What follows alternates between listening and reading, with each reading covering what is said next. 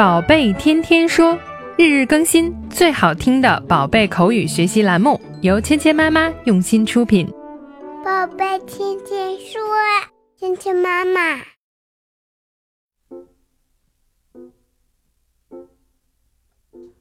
嗨，亲爱的小朋友们，欢迎回到芊芊妈妈和博宁哥哥带给你的宝贝天天说。Welcome to 宝贝天天说 with Mia and Bo. 在节前呢，我们学习了佩奇和乔治他们两个去在雪地里做游戏的一些对话。今天呢，我们继续来学习跟雪和冬天有关系的对话。 The snowman is wearing his hat and scarf and gloves. Mommy, Daddy, come and look。好，今天的对话说的是什么内容呢？ 虽然啊，在春节之后我们就迎来了春天，但是很多地方呢还是一副冬天的景象。那在冬天里呢，我们当然要穿的很暖和。我们需要什么保暖的配饰呢？那从小雪人的装束里面，我们也能学到：The snowman is wearing his hat and scarf and gloves。雪人在穿戴着什么呢？帽子、围巾、手套，hat and scarf and gloves。帽子、围巾、手套是小朋友们在冬天里必备的配饰。所以今天呢，我们通过雪人穿衣服的这个对话呢，就能学到这些东西的说法。The snowman is wearing his hat and scarf and gloves。那么小朋友们注意到呢，这个 glove 在这里面是复数的形式，gloves。gloves，因为呢手套都是一对儿一双，所以是多于一只的。So when you go out on a cold winter day, you have to wear your hat and scarf and gloves. 所以如果你在一个寒冷的冬日里面出去玩的时候呢，你就必须要戴上帽子、围巾、手套。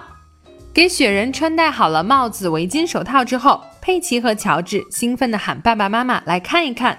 Mommy, Daddy, come and look. 过来看看。Come and look. So when you have something very exciting to show your parents, remember to say, come and look. 当你有什么你觉得非常令人兴奋的事情告诉爸爸妈妈的时候呢，你也可以说 come and look. Come and look. 今天我们学习的第一个单词是 scarf，围巾。scarf,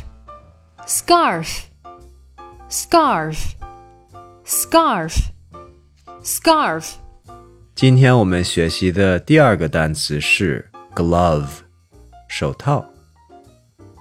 glove, glove, glove, glove, glove. 接下来我们一起来练习今天的跟读作业。 The snowman is wearing his hat and scarf and gloves. The snowman is wearing his hat and scarf and gloves. Mommy, Daddy, come and look. Mommy, Daddy, come and look. The snowman is wearing his hat and scarf and gloves. The snowman is wearing his hat and scarf and gloves. Mummy, Daddy, come and look. Mummy, Daddy, come and look. 好，接下来我们来玩你问我答的游戏。小朋友们听到“叮”的声音后，请说出你的那一句对话。 The snowman is wearing his hat and scarf and gloves.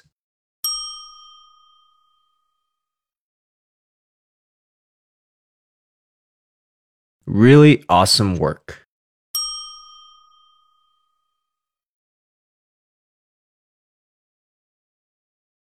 Mommy, Daddy, come and look. Good job today. 好，今天的内容就到这里了，小朋友们学会了吗？更多精彩的内容，请关注“芊芊妈妈儿童英语”的微信公众号，还有喜马拉雅专辑。我们明天不见不散。